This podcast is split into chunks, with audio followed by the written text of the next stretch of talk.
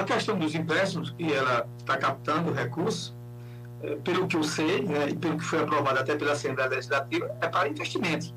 Investimentos na área, somente na área é, de infraestrutura. E nesse processo de área de infraestrutura é para a melhoria das estradas ou restauração das estradas. De fato, a, a malha rodoviária de Pernambuco, o Paulo Câmara deixou uma porcaria.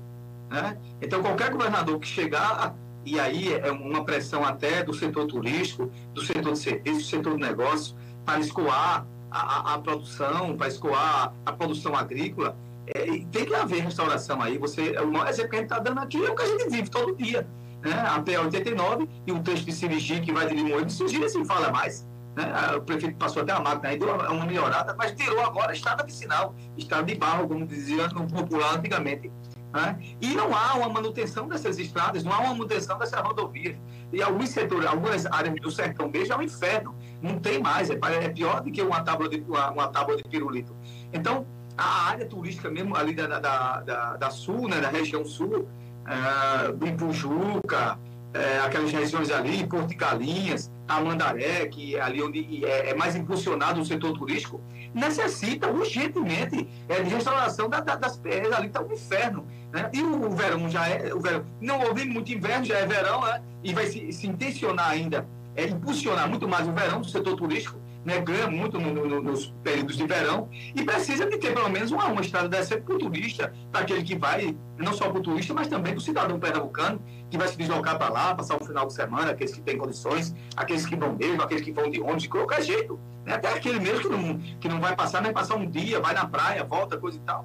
Então, é uma tragédia. Agora, o que eu estou achando muito estranho, porque segundo as informações, é que esses processos estatórios estavam todos prontos, né? E até agora quem estava tocando isso era a Evanda Velar, ele já estava começando já com maestria, de passagem, e agora não sei como é que está mais, paralisou tudo, mas a gente entende que é necessário. Agora, muitas vezes você é, faz um empréstimo, mas se você não aplicar bem esse empréstimo, isso aí é economia doméstica. Em vez de você diminuir uma dívida, você arruma duas.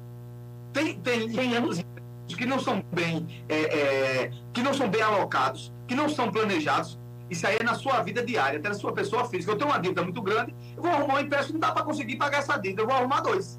Vou arrumar duas dívidas e não vou resolver o problema. Então, eu entendo, eu entendo claramente que esses empréstimos que Raquel é, absorveu, ele, ele, está destinado à infraestrutura, e eu acho que aí, acho que agora pelo verão, agora também não se faz é, é, muita estrada no inverno, né? Vai lá, mesmo saber que o inverno foi muito pouco, a intensidade das chuvas, não houve inverno contínuo, mas houve intensidade de chuvas, é diferente. Então, eu creio que isso vai começar a ser retomado a partir de janeiro, que já está como você falou, o ano já está acabando, só falta três meses para acabar o ano. Eu creio que vai começar agora é, ter agora esse processo de restauração das estradas. E é necessário e é urgente. Tanto o setor turístico, como o setor de serviço, como as malhas rodoviárias de Pernambuco, que tem uma desgraça. Isso aí a gente não pode colocar a culpabilidade da governadora Raquel de maneira alguma. A gente tem que ser muito verdadeiro. O padre foi o governo Paulo Câmara que foi uma tragédia na questão de, estradas. E quando fazia uma estrada, no outro dia ela tinha virado já sorrisal, ela estava toda esburacada. Eu conheço uma estrada aí, uma aqui que dá acesso a, de, de, é, de João Freire a Salgadinho, que foi feito ano passado.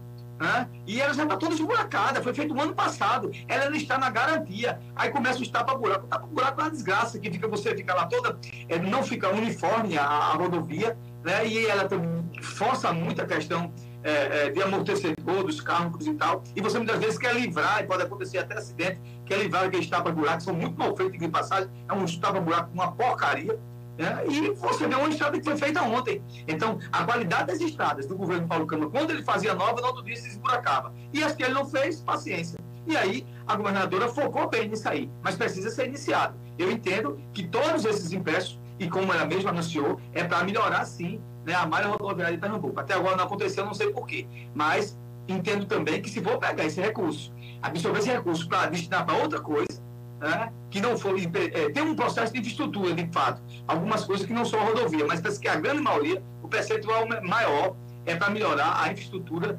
rodoviária, do, do, da malha rodoviária do estado de Pernambuco. E a gente tá, e a gente tá, aguarda isso com muito ansioso, porque pelo menos ver se começa aí a semana dessa, a, a, pelo menos a de Sirigi. A semana passada eu estava indo para Sirigi, não, indo para São Vicente, saindo de Sirigi. E aí eu vi uns cones, coisa e tal, estava até com o Antônio, disse, olha, parece que já estão medindo aqui a estrada, vai começar, não. Era, eu tinha até falado até isso aqui, eram os caras da Chess. Eu digo, poxa, Foi uma alegria uma tristeza ao mesmo tempo. Uma alegria e uma agonia. Mas, enfim,